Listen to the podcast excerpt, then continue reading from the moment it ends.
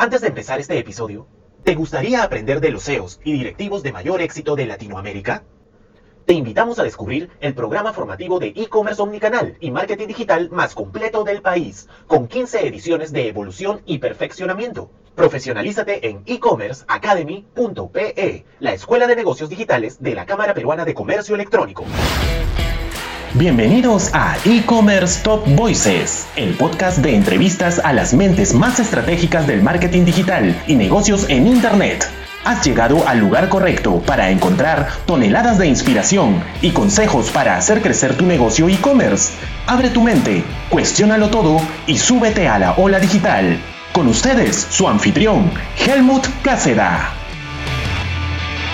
Buenas noches amigos, seguimos en el programa e-commerce Night Live para hablar de lo que nos gusta, comercio electrónico, negocios digitales y tendencias del mercado global. Y estamos ahora de regreso con Madeleine Silva, fundadora de OKR University.la. Madeleine, buenas noches. Hola Helmut, muy buenas noches, gracias por la invitación. Gracias a ti por, habernos estarnos acompañando. Y hoy ya tenemos un panel internacional. Se acaban de conectar de Chile, Madeleine se conecta desde Estados Unidos. Entonces creo que es la magia del Internet. No hay fronteras y, eso es bueno porque podemos compartir buenas prácticas en la región. Y qué chévere con los que estamos conectados para poder pues, seguir aprendiendo de, este mundo de los negocios online que nos gusta tanto. ¿no? Con Madeleine vamos a hablar acerca de claves para elevar la productividad en tiempos de teletrabajo. Un tema de tendencia. Realmente es interesante cómo eh, ¿Tú qué dices, Madeleine? ¿Regresamos al trabajo físico o no? Yo creo que no al 100%. Ya hemos hecho una probadita de los beneficios y la reducción de gastos y el bienestar de todos los colaboradores de trabajar en remoto, así que yo creo que va a ser algo mixto. Y la huella de carbono también, ¿no? O sea, ¿cuánto te gastas en trasladarte? Eh, o sea, ahora suena ridículo, ¿no? Tomarte un avión de ida y vuelta hasta sabe Dios dónde, solo para tener una reunión cara a cara de una hora y ahí está. Sí. ¿No? Es, es, increíble lo, lo, lo, absurdos que hemos sido, ¿no? Realmente esta pandemia eh, espero que nos haya ayudado a, a, evolucionar en ese aspecto, ¿no? Pero hablando de esto, Madeleine, eh, comentábamos ahora en la pre-entrevista, según Gallup, un estudio de mercado bastante importante, 67% de las personas no están comprometidas en su lugar de trabajo. es un tema interesante. Lo que le cuesta a la empresa el 18% de su salario anual. Y según Norton y Kaplan, solo el 5% de los empleados comprende la estrategia del negocio. Datos alarmantes. Lo que me lleva a la primera pregunta, Madeleine, ¿cuáles son los principales problemas de tener personal no comprometido con los objetivos de la compañía? Yo creo que es una bomba de tiempo, eh, Helmut. ¿Por qué? Porque la relación entre lo que es el compromiso y la productividad es una relación directa.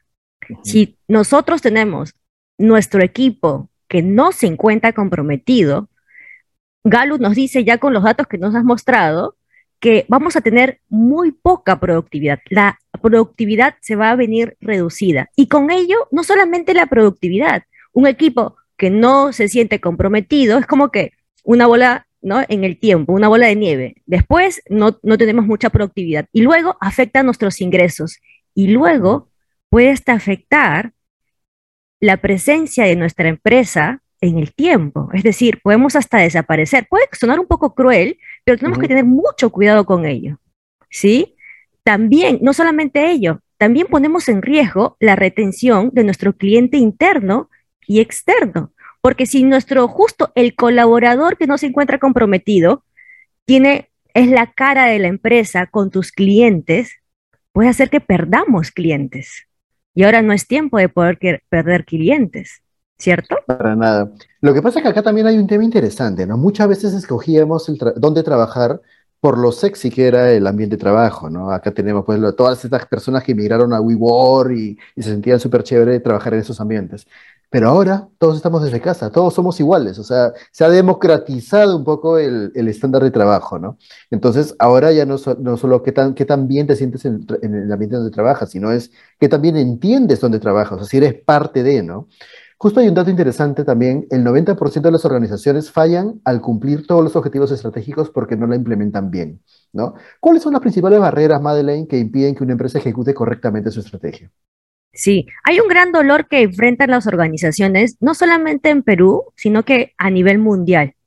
Puede hacer que nosotros invirtamos en el diseño de la estrategia, contratemos consultores externos para que puedan diseñar la estrategia, pero al momento de eh, desarrollarla, desplegarla, ponerla en marcha, cometemos muchos errores o no somos eficientes o exitosos.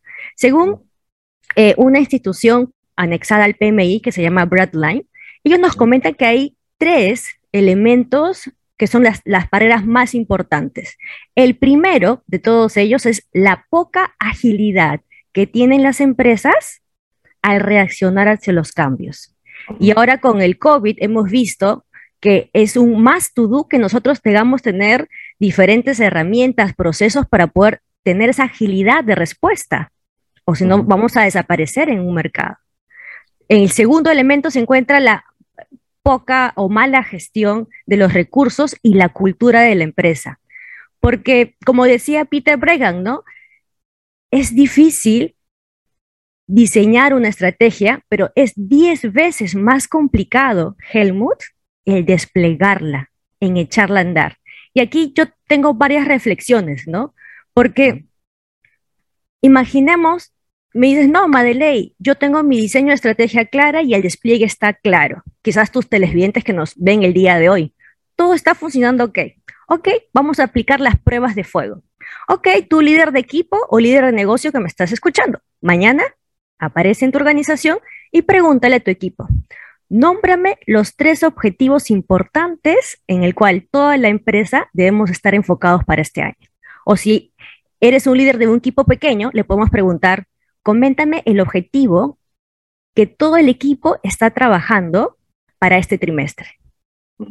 Que hagan esa prueba, esa simulación y vean qué respuestas van a tener. Es una, es una prueba ácida. Totalmente.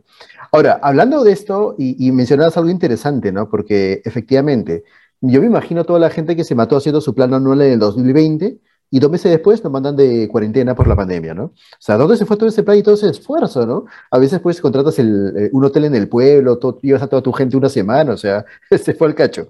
Eh, eh, es complicado planificar a largo plazo, sobre todo en tiempos de incertidumbre. ¿Existe alguna metodología para ayudar a echar o, o andar esta estrategia de manera eficiente y medirla de manera constante? Sí, para poder que, a ver, una vez que nosotros hemos ya definido la estrategia y hay claridad, que es el diseño, hay una herramienta muy poderosa que es la metodología OKR. ¿sí? Nosotros, yo me considero embajadora de Latinoamérica de la metodología OKR. ¿Por qué? Porque es una metodología que nos ayuda a poder gestionar, ¿sí? Es un sistema de gestión basado en objetivos y resultados clave. Es súper sencilla, ¿no? Tú ves el acrónimo OKR. O proviene de la palabra de objetivo y KR de resultados clave. Entonces, nosotros vamos a co-crear con el equipo, vamos a integrar al equipo a poder establecer objetivos y resultados claves en periodos cortos de tiempo, lo que nos va a permitir poder tener también feedback constante de cómo está yendo nuestra estrategia, porque puede ser de que diseñamos la mejor estrategia, pero estamos revisando los cambios del entorno, ¿sí? ¿Qué tan seguido lo estamos haciendo para hacer los ajustes? Entonces, la metodología OKR nos ayuda también a ello, ¿no? A poder tener ese update constante de cómo está echando a andar nuestra estrategia y sobre todo, hay algo maravilloso que integra a los equipos. Los equipos se sienten escuchados, Helmut, porque el mismo equipo es el que elabora sus objetivos. No sé si todo te ha pasado antes cuando estabas, eh, no sé, en el colegio, en la universidad o en otro trabajo, cuando tú eras parte en la creación de algo, te sentías como que, uy, no, es mi hijo, ¿no? Tengo que cuidarlo, tengo que hacer que eso funcione. Y, también que los colaboradores asienten eh, el éxito de la empresa como suyo, porque han sido parte de, ¿no? Justo acá nos comenta José Laura eh, un saludo, José. OKR, metodología de startups. Y es cierto, porque es, creo, la forma ágil de trabajar ahora, enseñarle a las empresas a trabajar, pensar y, actuar como startup, ¿no? En esa agilidad que, creo que estos tiempos, pues, eh, ameritan, sobre todo tipo de incertidumbre. De todas maneras, yo creo que, bueno, no solamente de startups, pero sí es como que esa mentalidad ágil de poder establecer, desplegar nuestra estrategia de manera ágil y de aprendizaje constante. Eso es lo que también nos regala la agilidad, el de poder tener un aprendizaje constante con los errores que podemos haber cometido, quizás en tres meses podemos aprender y empezar a elaborar nuevamente nuestros objetivos y nuestras iniciativas del siguiente trimestre. Entonces acá tenemos algunos, algunas cosas que tenemos que eh, desaprender, ¿no? Como no compartir, no involucrar a los colaboradores. Eso eh, y creo que si que hay empresarios que nos están escuchando, eh, a veces tenemos mucho miedo, somos tímidos de compartir los números incluso con nuestros colaboradores, ¿no? O sea, top secret, lo cual creo que hasta cierto punto no es tan bueno, ¿no? O sea, creo que ahí pasamos de colaboradores al concepto de tribu también, ¿no? Que es, bueno, es materia de, de, de otra conversación, pero creo que uno de los problemas que también es importante, y yo le he pasado por en carne propia, porque soy el problema con la gente emprendedora y creativa es que es muy dispersa, y creo que el enfoque es parte del éxito también en los negocios. Creo que eso es muy importante. Hay gente que quiere hacer de todo, ¿no? Y finalmente te das cuenta que no estás avanzando nada. Así que mi pregunta es, ¿de qué manera los OKR nos pueden ayudar a mantener al equipo enfocado en lo que verdaderamente importa en el negocio? Sí, el enfoque o el foco es uno de los superpoderes de la metodología de OKR, ¿no? Porque a través de esta colaboración, donde el equipo establece sus OKR, sus objetivos y resultados claves, también se va a sentir parte de algo mucho más grande y va a estar orientado a resultados. Porque el hecho de que tú establezcas el objetivo y los resultados claves, vas a saber cómo es tu contribución y esa contribución va a ser medible. Entonces, día a día, el colaborador va a llegar a la oficina y va a decir, este trabajo se acerca aquel objetivo del equipo o al objetivo de la empresa. Entonces tú empiezas a tomar decisiones de qué hacer o qué no hacer en base a ese objetivo de tu equipo o de la organización. Entonces está totalmente enfocado a lo verdaderamente importante del negocio. ¿sí? Por ejemplo, nosotros, bueno, como ustedes saben, algunos ustedes ya nos conocen, eh, nosotros hemos lanzado una plataforma de aprendizaje, OKR University, y tenemos un equipo ¿sí? Y hemos utilizado la metodología OKR y los OKRs de este trimestre están orientados a impulsar esta plataforma. ¿sí? Tenemos dos resultados claves. El de aumentar la cantidad de personas que ingresan a nuestra plataforma y incrementar los ingresos.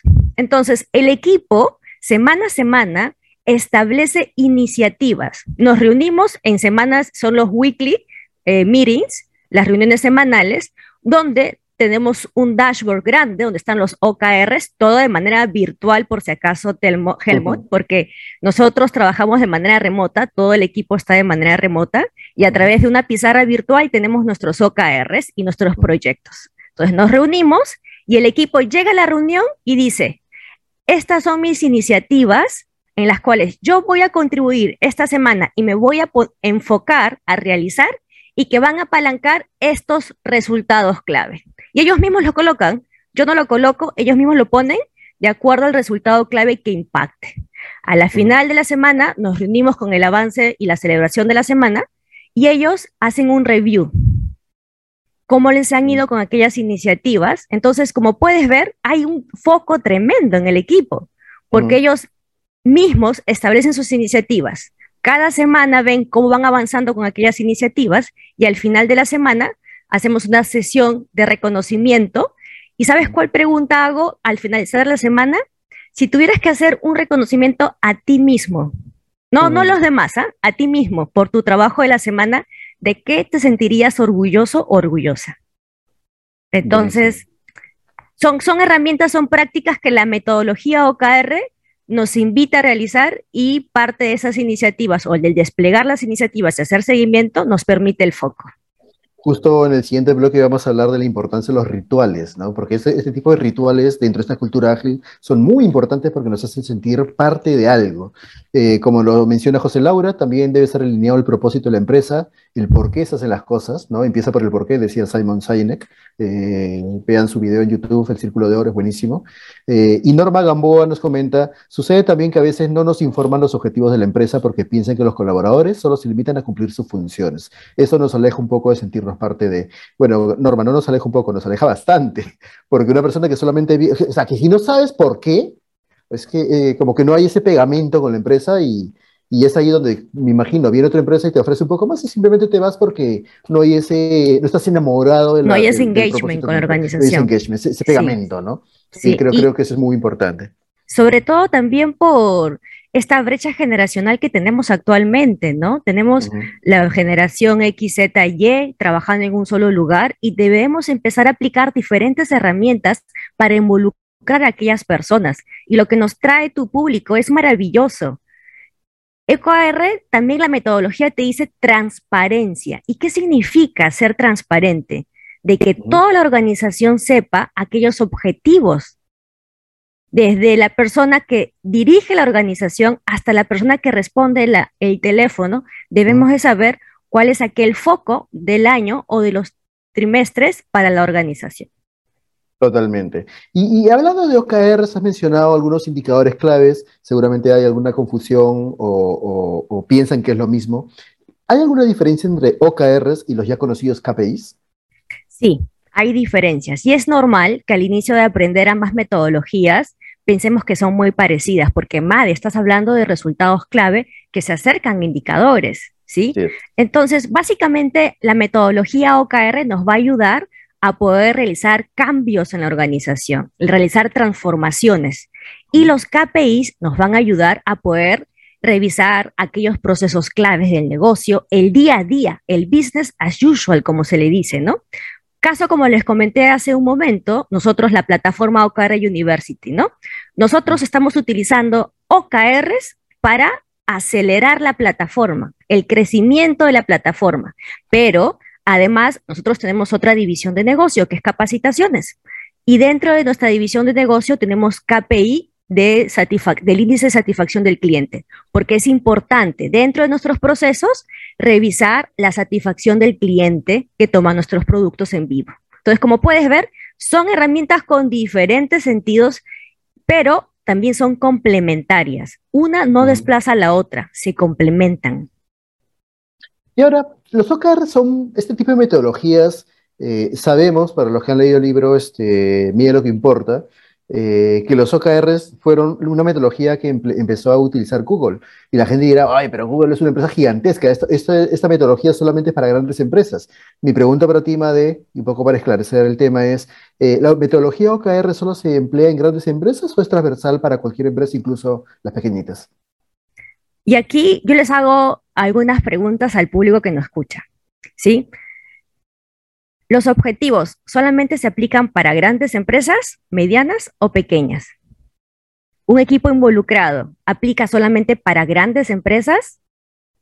Entonces, ya cada uno ha establecido en su mente su respuesta, pero eso es lo que yo quiero llevar a que tú reflexiones. Si estamos trabajando bajo un marco de gestión de objetivos y resultados claves y tú tienes un, un emprendimiento, tienes una startup, tienes una empresa mediana, pequeña, puedes aplicar la metodología OKR si quieres realizar un cambio, una transformación, si quieres orientar a tu equipo a resultados medibles. ¿Sí? Es una forma nueva de liderar. Totalmente. Participativo total. Sí. Totalmente. Y, acá también hay dos líneas de pensamiento, ¿no? Lo que siempre escuchamos. Si quieres ser una empresa grande, empieza desde el inicio como si ya lo fueras. Y si le damos la vuelta a eso, si no te ordenas ahora que eres chiquito, cuando crezcas, o sea, ¿cómo vas a ordenar tremendo elefante? O sea, ya no se puede, ¿no? Entonces empiezas a construir sobre el desorden. Y en algún momento, si no tienes una base sólida, eso se puede venir abajo como casi naipes. Eh, finalmente, Madeleine, eh, danos por favor, y con esto terminamos el bloque, consejos para poner en marcha la estrategia de negocios con OKR. Sí, importante. Recordemos que tienes que tener claridad del contexto preliminar. Si vas a utilizar la metodología OKR y no sabes cuál es tu propósito, tu estrategia, mejor no la implementes. Tú como líder, dueño de la empresa o directorio, debes tener claridad de aquella estrategia, porque de esa estrategia es donde vamos a establecer los OKRs. El sponsorship, el sponsor que puede ser el gerente general, tiene que estar de la mano en toda la implementación, porque también nos encontramos, Helmut, ante un cambio de cultura. Entonces necesitamos ese push adicional de una persona que puede ser el jefe o el líder de toda la organización, ¿sí? Y no hagas un copy-page de lo que ha, utilizado Google o cómo Google lo implementa, ¿sí? Adapta la metodología de acuerdo a tus prácticas, de acuerdo a tu cultura, ¿sí? Y inicia despacio y vamos haciendo cambios poco a poco para después impactar a toda la organización.